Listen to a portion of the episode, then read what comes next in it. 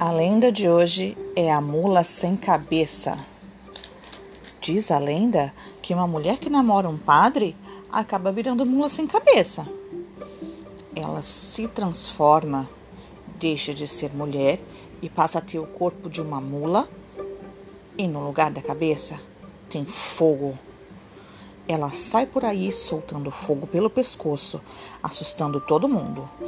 Ela se transforma nas noites de quinta-feira e sai correndo pelas matas.